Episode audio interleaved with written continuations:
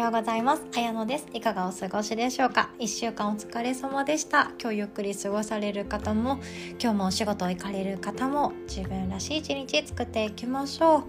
ほんと寒くなりましたよね。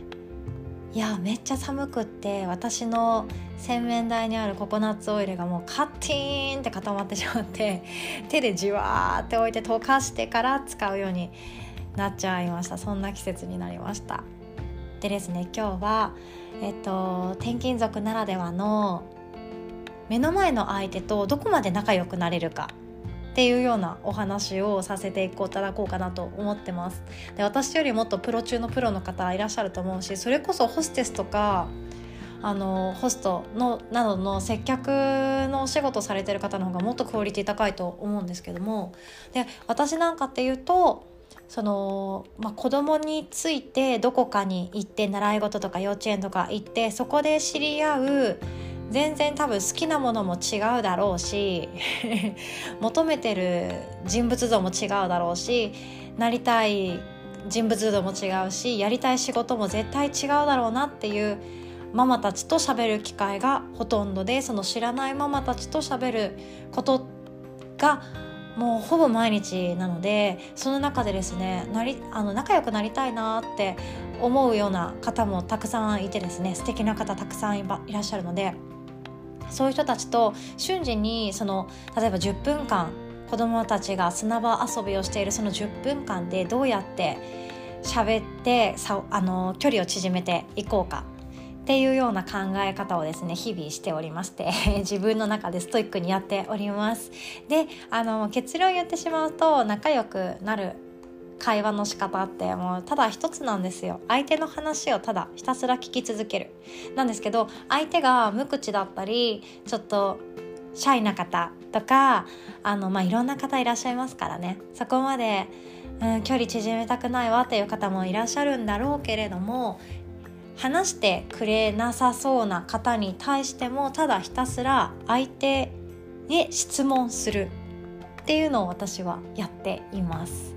でですねもうここに引っ越してくるまでに、まあ、簡単にいろんな街のことって調べますよね引っ越しってなると病院どこにあるかなとか美容室何があるかなとかスーパー何かなっていうのをもう知っているのはもう十分知っているっちゃ知っているんですけれども目の前の相手にただひたすら聞くんですよ。小児科ってどこがおすすめですか？でなんかできればこういう先生がいいんだけれども知らない？みたいな感じでただひたすら聞いていきます。でスーパーとかもなんか私は汚いところがちょっと苦手で広くてカートをスムースに押せるようなスーパーがよくってまあそこまで安くなくてもいいんだけど地産地消のものがあったら嬉しいなとかそういうことをですねあのひたすらリクエストしてですね質問攻めしていくんですね。でそうするとあそれならここがいいよっていうようなその浅い会話からあの実はうちの子がねこういう病気にかかったことがあってみたいなそういうちょっとじわじわと地面を掘り下げていくような会話に入っていくわけなんですよ。でその自分のことを相手が喋った相手が自分自身のことを喋り始めたと思ったらその質問内容をそこにフォーカスしていくんです。で聞きたかったことは小児科とかスーパーとかそのおすすめのねカフェとかいろんなことかもしれないんですけども相手の話す事柄がそこに変わっていく自分自身に変わっていった瞬間そこを掘り下げていくとですね気がつけば10分20分と楽しいおしゃべりができるわけなんですよ。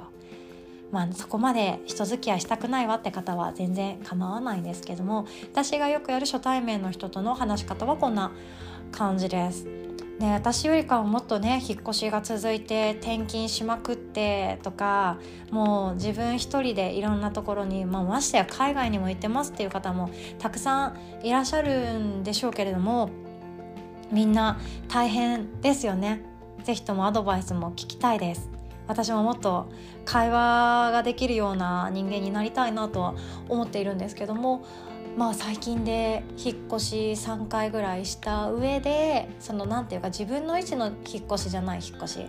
自分の転勤じゃないパートナーの転勤での引っ越しって本当に自分は会社に所属していないから知り合いがゼロなわけなんですよね。そういうところでどう開拓していくか。っていうのがまあ面白いんですよ。RPG だと思って私は生きています。で一人の人と知り合うとまた一つ相談をして質問します。でそうしていくとですねキーパーソンに出会える瞬間があります。例えば「ああそこのママがね体操服のお下がり誰かいらない?」って聞いてたけどいる？声かけてこようか？とかそんなですねハッピーなお知らせが舞い込んできたりじゃあよかったら一緒にカフェ行かない？っていうお誘いもあったりですね。そんな感じでまずはですね自分の目の前の世界が本当に全てなので転勤お引越ししたてっていうのは。学生さんもそうですよね。大学に上がったばかりで誰も知らないような自分が生まれ育ったところじゃないところで学生を過ごす。一人暮らしをして大学に通うっていうような時はそうだそうじゃないかなって思います。自分の目の前の世界がとりあえずそれだけの世界なんですよね。そこでどうにかまずは自分が楽しむしかないんですよね。きっと1年後2年後経ったらあこんな人との出会いがあったとかこういうことが経験できてよかったとかあこういう相談できる相手相談し合える相手がいて幸せだって思える瞬間があるかなって思うんですけどまずそこに行き着くにはですね自分が一歩踏み込んでみるところが大事かなって思っています。で特にあの子供がいる状態でお引越しされている転勤族のママさんはですねあの私の周りにもたくさんいて同じような悩みを抱えているかなって思います。孤独を味わいやすいんですよね。会社にも行っていなかったり自分でお仕事を家でしていたりあとはそういう場合って本当に孤独になりがちなんですけども本当は孤独じゃなくって一歩世界を踏み込んでいる一歩自分で勇気を出して誰かの輪の中に飛び込んでみると全然違う毎日が待っているはずです。まずは勇気が必要にはなってきますけどまあその勇気がですねほんとそわそわするんですよ。女性なんて特にもう出来上がっているグループに入るのなんて恐ろしいことですからね。こんなこと言っちゃいますけど。なんか男性私は男社会で会社員勤めしていたので男性の方がすごい気さくだなって思いました。なんか仕事の話とかプライベートの話とかでもそのなんかマウンティングがなかったりとか何て言うかうーんニュートラルに接してくれる人が多いかなって思います。ああそういう方考え方してるんだね。へえみたいな話付き合いもできたりするんですけど女性の場合ってそのチームとかグループができてしまうとその結束を固めることに意識しがちになってくるんですよね。まあ一概にはもちろん言えないんですけれども。だからむしろ入りづらいっていうようなところはあるんですけど思い切って飛び込んでみるその飛び込む勇気がちょっとないわって方はその中のめちゃくちゃ優しそうな人一人に質問攻めしてみてください。いろんな質問して相手が話し始めたらそこにフォーカスして話をどんどんどんどん掘り下げて近づけていけたらいいんじゃないかなって思います。でもうこんな話を何でしてるんだろうって思います。私も本当はシャイなんですよ。ドキドキもするしうんなんかいつも一歩踏み出す時にもう今でも手のひらに「人人人人」って書いてから飛び込みたいってぐらいなんか緊張しちゃうんですけどもまあ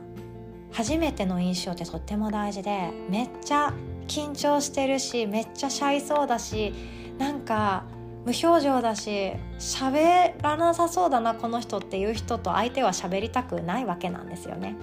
なのでとにかく笑って質問して掘り下げてっていうようなことを日々心がけておりますもうだいぶ疲れなくなりましたこういうやり方も